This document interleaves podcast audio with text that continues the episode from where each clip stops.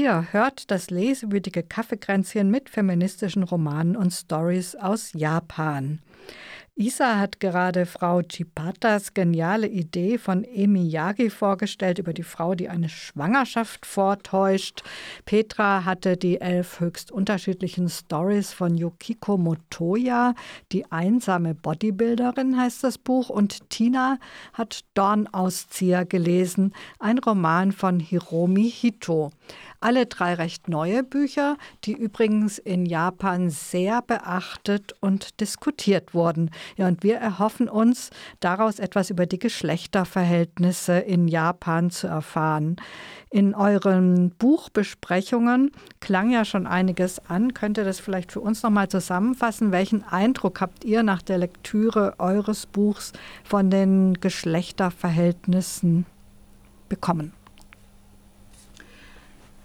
Ja, also in dem Buch von Emiyagi ähm, war ich doch sehr erstaunt, wie ungebrochen ja auch die Diskriminierung und Benachteiligung von Frauen ist. Es geht ja vor allem ums Arbeitsleben. Ähm,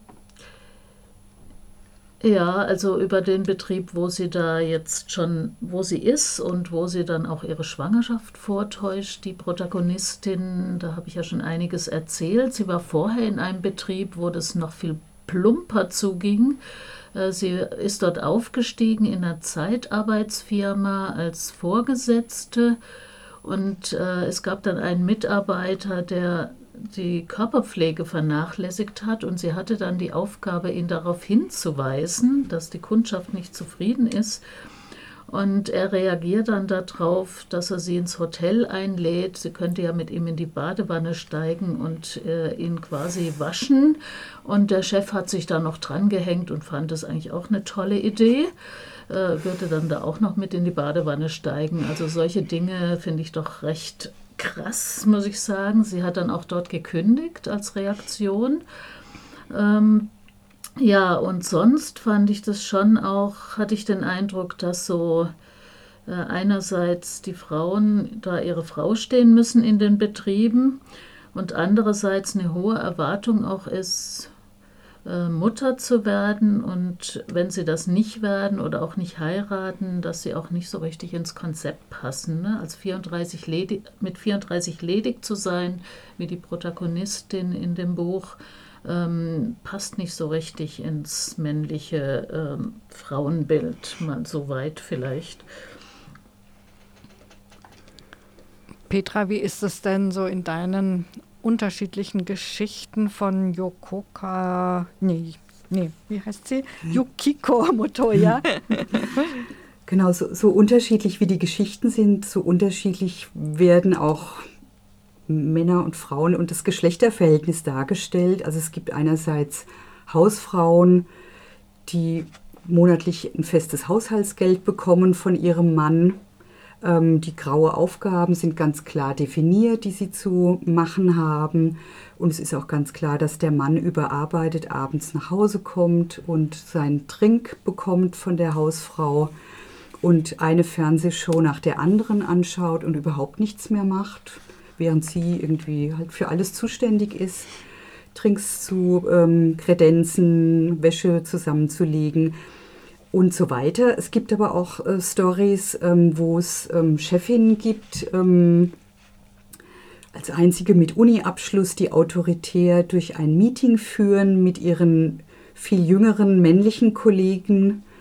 Ähm, es gibt genauso auch eine Story, wo ein Mädchen, die wirkt auf den ersten Blick ganz unschuldig und zart und stellt sich dann doch mehr und mehr raus, dass sie sehr raffiniert und bösartig ist und äh, ihren Vater nur für sich haben will und ihn auch verführt hat, was so, so eine Inzestgeschichte oder eine Geschichte, die in so fast schon eine Sadomaso-Fantasie geht, ähm, wo sich die Frauen dann auch auf einmal verwandeln in so fast so atemberaubende Schönheiten mit Stilettos und Netzstrümpfen und sich aber mit ihren Männern duellieren wollen. Also das kippt dann immer ganz schnell.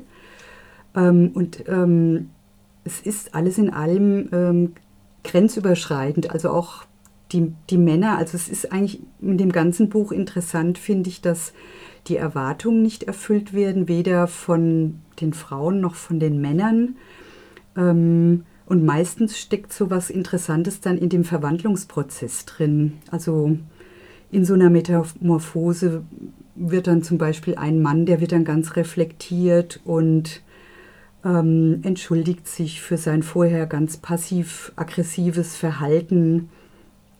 Ähm, genauso auch bei den Frauen, die vielleicht erst ganz harmlos wirken und dann auf einmal wutentbrannt werden. Also es geht ganz, ganz viel in den ganzen Geschichten immer um diese Verwandlung. Mhm, mhm. Und bei Hiromi. Bei Hiromi Ito, Ito genau. habe ich jetzt tatsächlich gar nicht so viel Hinweise gefunden. Ich habe das ganze Buch nochmal danach durchgescannt. Es liegt einerseits daran, dass ähm, die Autorin, die Erzählerin, die Protagonistin äh, die meiste Zeit eigentlich in USA lebt und nur zu diesen ähm, Besuchen, wo sie sich um ihre Eltern kümmern muss, nach Japan kommt. In, sie ist eine sehr äh, selbstständige, selbstbewusste, sehr eigenwillige Frau. In Japan hat sie Kontakte zu Schriftsteller, Kolleginnen, die alle eigentlich mehr oder weniger auf Augenhöhe stattfinden. Also da gibt es jetzt nicht irgendwie so ein irgendwie so ein Gefälle zwischen, zwischen denen, habe ich zumindest nicht bemerkt. Das einzige oder zwei Dinge, die jetzt vielleicht aber bei uns auch nicht anders sind. Also der Vater, der alte Vater, der ähm, dann allein leben muss, als die Mutter ins Krankenhaus kommt, ist natürlich völlig unfähig, sich um sich selber zu kümmern. Ähm, und was auch noch ähm, vielleicht erwähnenswert ist, ist, dass, die, dass es in Japan anscheinend, das kommt mal kurz im Text vor, völlig normal und unwidersprochen ist, dass sich die Töchter um die Eltern kümmern müssen, wenn sie alt werden. Also das, ähm, das, die, die Söhne stehen dann nicht so in der Pflicht und ähm, die Töchter müssen sich dann quasi auch dafür entscheiden, sich um die Eltern zu kümmern und quasi ihre eigene Familie hinten anzustellen. Okay, das kommt einem ja auch durchaus bekannt vor irgendwie. Ich habe gelesen, ähm, dass aber mittlerweile in Japan doch so eine äh, ein bestimmtes Männerbild, ein weicheres, feminineres Männerbild ähm, sehr beliebt wird bei Frauen. es gibt sogar einen japanischen Begriff, den ich natürlich vergessen habe, aber übersetzt heißt sie die Gemüseesser. Genau so ähnlich. Ähm, ist da, habt ihr da irgendwas in euren Romanen davon mitgekriegt?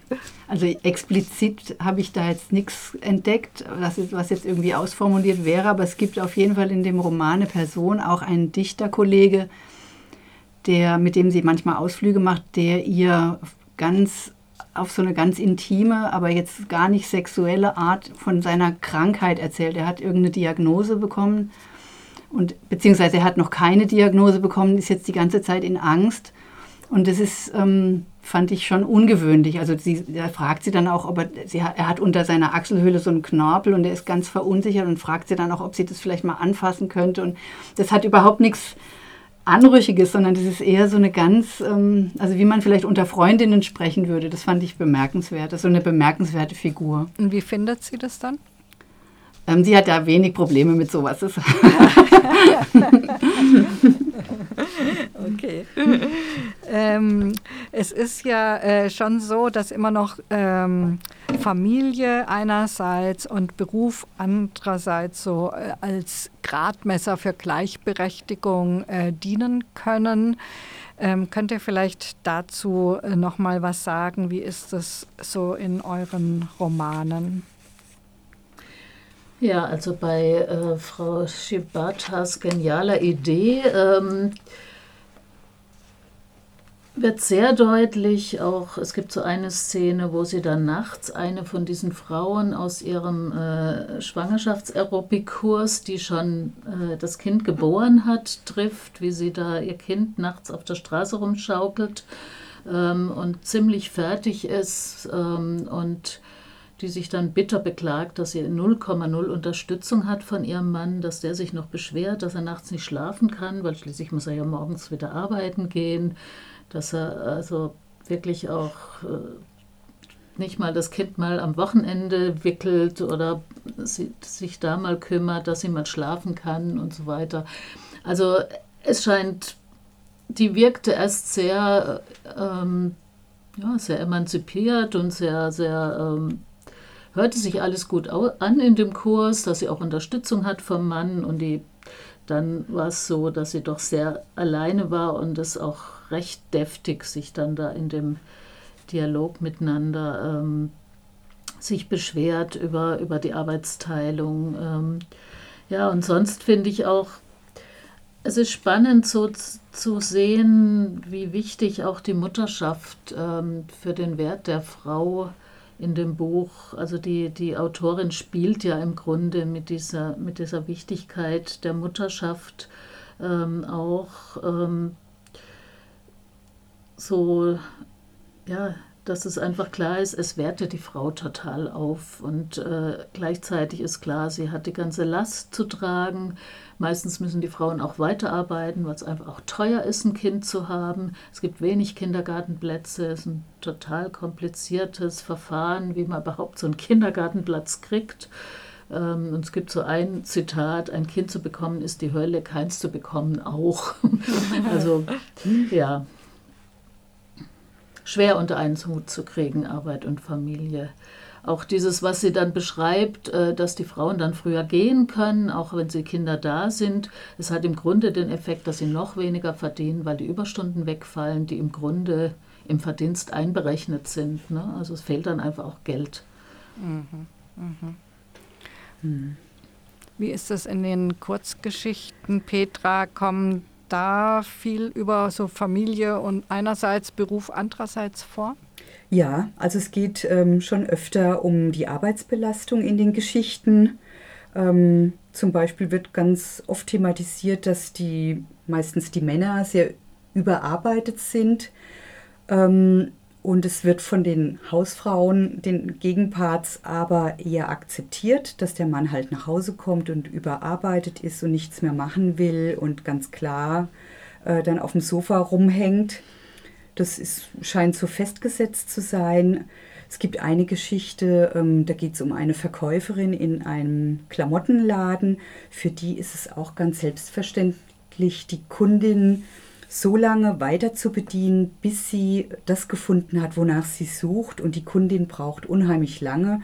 Das geht dann eigentlich die ganze Nacht durch. Und die Verkäuferin organisiert dann von der Chefin einen Schlüssel. Und es ist aber dann einfach ganz normal, dass sie halt da auch übernachtet in dem Laden und der Kundin immer wieder was bringt. Und ähm, sie beschwert sich da auch gar nicht. Sie sieht es so als ihr, ihre Motivation an, diese Kundin halt glücklich zu machen.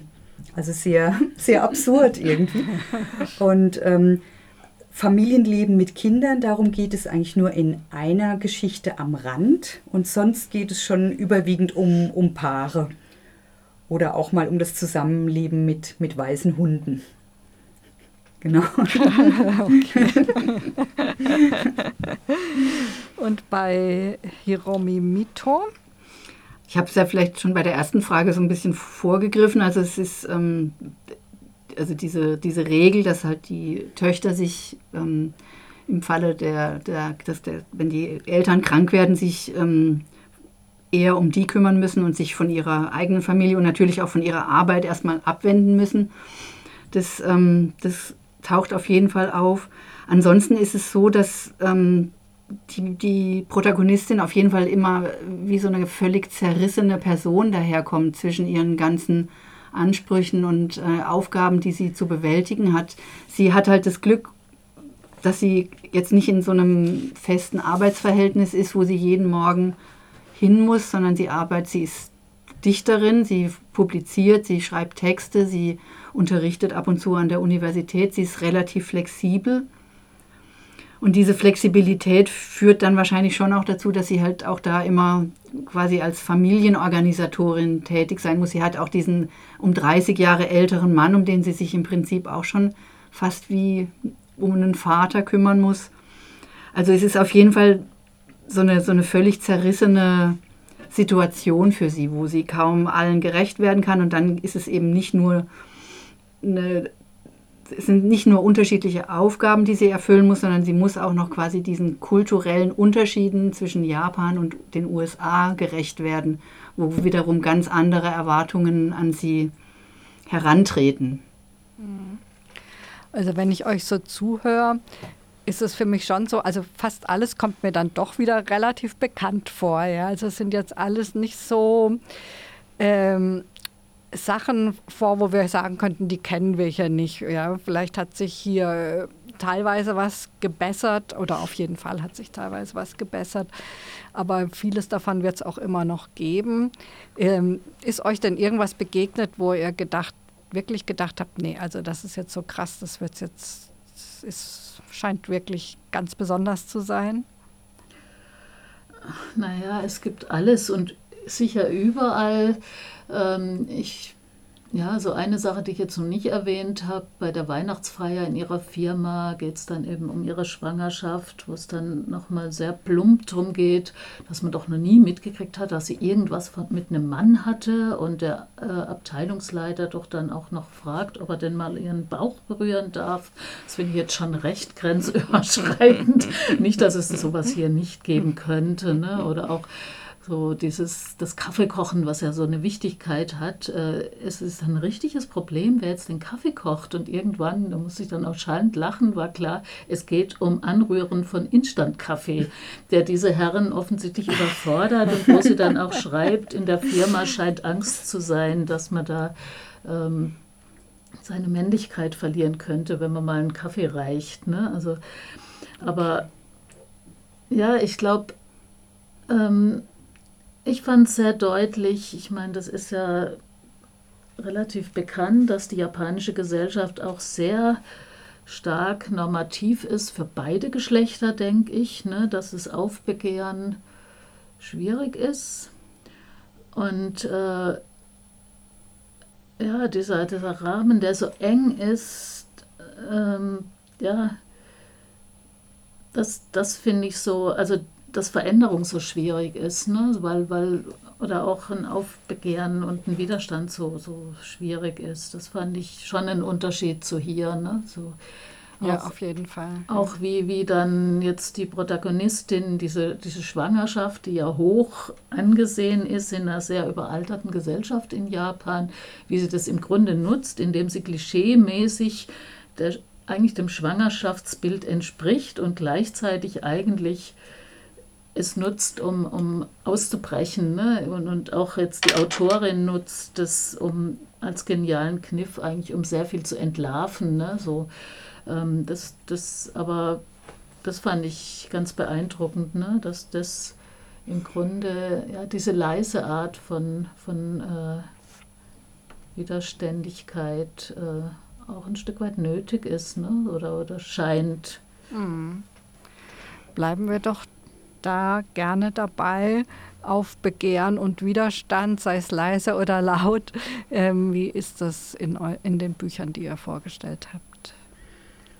Also bei den Stories von der Yukiko Motoya, denke ich, sie hat ähm, als Mittel des Aufbegehrens das gewählt, dass sie wirklich alle Grenzen überschreitet und so zum Beispiel so typische Arbeitssituationen oder auch Paarbeziehungen jetzt gar nicht so innerhalb ähm, der gängigen Regeln irgendwie bricht, sondern dann wirklich so die Fantasie total damit einbringt, die zum Teil ja wirklich sehr schräg und auch bizarr ist. Und ich denke, das ist so ihr Mittel gegen, gegen die japanische aktuelle Gesellschaft vielleicht aufzubegehren. Mhm. War zumindest so mein Gedanke. Der Dornauszieher, also da ähm, da, da, ist es so ein bisschen, es ist ja ein bisschen zwiespältig, finde ich, ähm, was, was jetzt ähm, Aufbegehren angeht. Einerseits finde ich, übernimmt die Erzählerin ja so diese ganzen typischen Care-Aufgaben. Da gibt es einmal so eine ganz verrückte Szene, wo sie sogar ein Tamagotchi, bei dem sie nicht genau weiß, ist das jetzt tot oder schläft, wieder zum Leben erweckt und extra noch bei Google nachschaut, wie, was man mit einem Tamagotchi macht. Also dass sie wirklich da, dass da sogar bei so einer kleinen Maschine ihr Mutterherz sozusagen geweckt wird. Da merkt das, man, dass der Roman doch schon älter ist. ja, das stimmt. Das stimmt. Das ist so das eine. Ähm, es gibt aber auch viele ähm, Abschnitte. Es gibt zum Beispiel so eine Wutrede über, an ihren Mann, wo sie ihn ähm, total verurteilt und fertig macht oder diese turbulente Szene mit den, mit den Frauen, die den Mann angreifen auf dem, bei diesem, bei diesem Jiso. Ähm, also solche Szenen, aber ich finde, ähm, auch wenn man das, den Roman als Ganzes betrachtet, finde ich, dass der ein feministischer Roman ist, weil er einfach die Geschichte oder das vom Leben von einer relativ normalen Frau erzählt. Schon ein bisschen aufregender vielleicht als unser Leben zwischen diesen zwei Welten und Schriftstellerinnen. Und, aber trotzdem ist es jetzt eigentlich, eigentlich eine ganz normale Frau, die ähm, arbeitet, die sich um die Familie kümmert, um ihren Mann, um die Eltern. Und das ist wert, dass es ein, ein, ein Buch geworden ist. Und das finde ich schon irgendwie erstaunlich. Und ähm, wie ich in der Besprechung auch meinte, dass, die, dass das Leben von dieser Frau durch die sprachlichen Eigenheiten der Autorin, dass sie ähm, eben auch lyrische Passagen verwendet und sowas, dass das dann nochmal zusätzlich mit Bedeutung aufgeladen wird, wo man, ja, wo man dann vielleicht auch noch Parallelen in anderen Geschichten findet. Oder das, das fand ich das eigentlich Feministische daran an dem Buch. Mhm. Ja, spannend. Ähm, ihr habt jetzt schon ähm, mehrfach, also vor allem Petra und Tina, auch nochmal die literarischen Qualitäten angesprochen oder das Besondere ein Stück weit an euren Büchern auch. Und mir kommen alle drei Bücher eigentlich literarisch recht besonders vor. Könnt ihr vielleicht da nochmal was dazu sagen?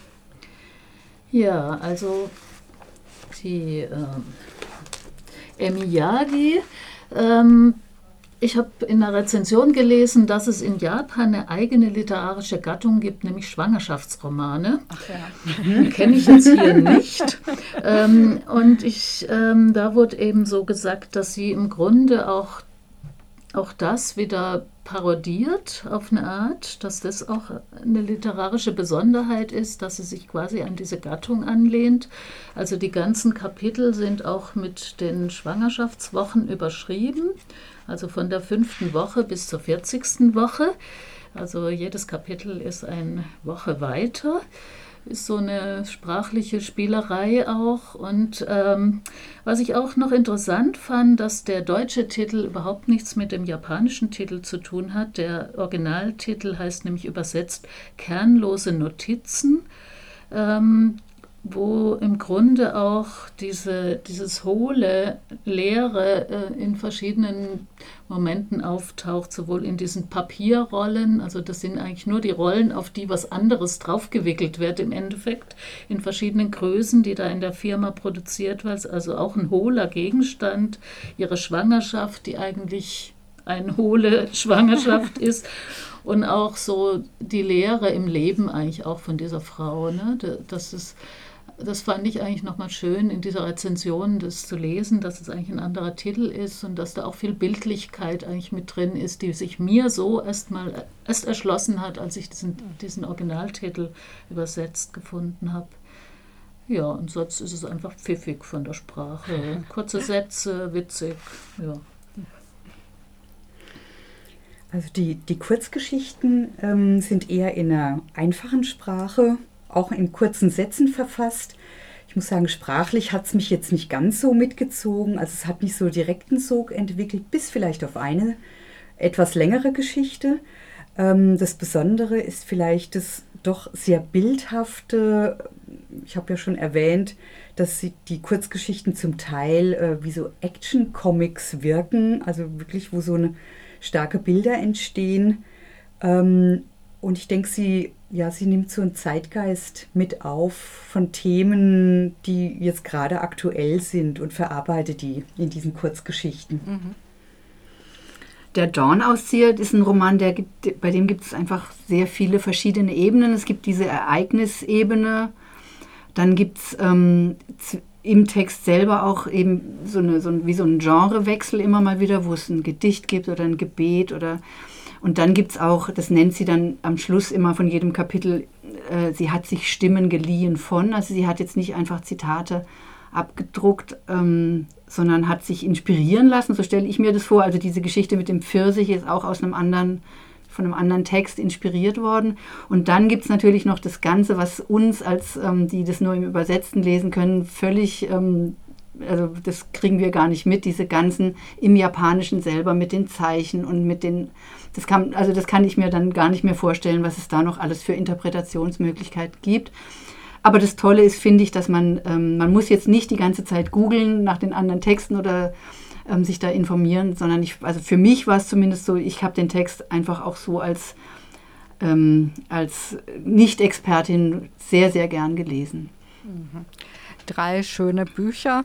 Könnt ihr sie noch mal nennen, denn wir kommen schon zum Ende. Ja, ich habe vorgestellt von Emi Yagi, Frau Shibatas geniale Idee, erschienen 2020 im japanischen Original. Die deutsche Übersetzung von Luise Stegewens ist 2021 bei Hoffmann und Kampe Hamburg erschienen, hat 204 Seiten. Die gebundene Ausgabe kostet 21 Euro. Es gibt es auch als Hörbuch und wenn ich richtig im Kopf habe, ist eine Taschenbuchausgabe in Vorbereitung. Und ich habe vorgestellt Yukiko Motoya, die einsame Bodybuilderin, Stories. Das Buch ist im Deutschen 2000, ach Quatsch, 2021 erschienen, hat 235 Seiten, ist übersetzt von Ursula Gräfe die auch schon Murakami, Kamakawi, Ogawa und andere ins Deutsche übertragen hat, ist im Blumenbar Verlag erschienen und kostet 20 Euro. Ich habe das Buch von Hiromi Ito, Dornauszieher, der fabelhafte Jiso von Sugamo vorgestellt. Es ist 2007 schon im Original erschienen, wurde mit zwei Preisen ausgezeichnet.